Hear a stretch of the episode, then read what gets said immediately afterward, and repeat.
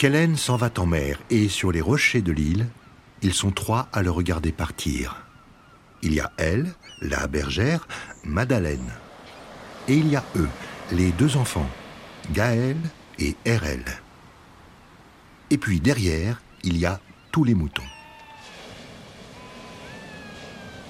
Le bateau de Kellen devient de plus en plus petit et les plus petits des agneaux, tout juste nés, s'interrogent. Pourquoi il s'en va? Pourquoi il les laisse?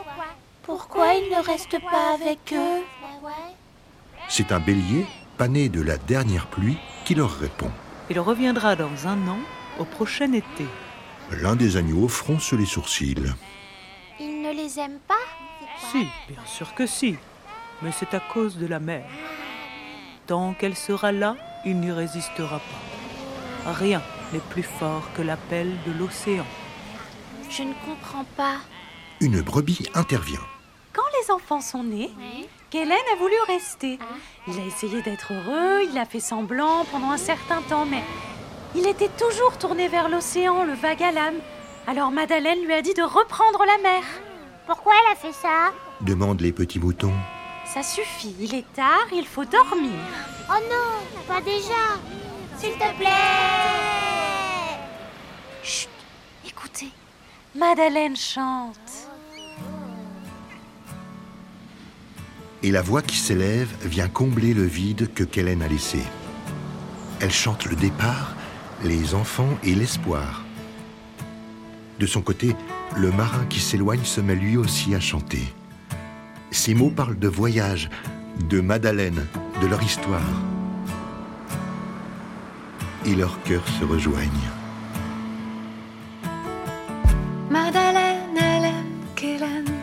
C'est beau.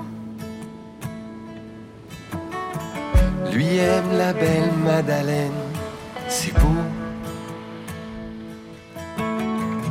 Depuis qu'on a l'âge, l'eau nous appelle au large. On n'a pas de terre, on voyage.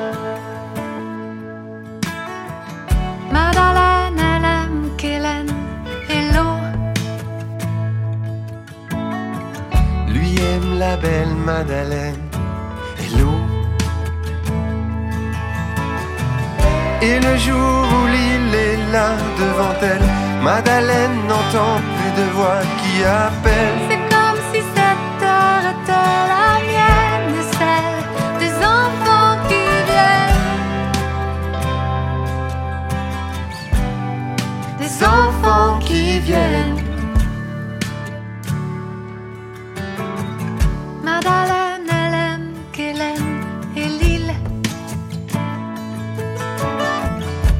Aime la belle Madeleine et l'eau. Ni pour l'un ni pour l'autre, c'est facile. Mais Kellen reviendra.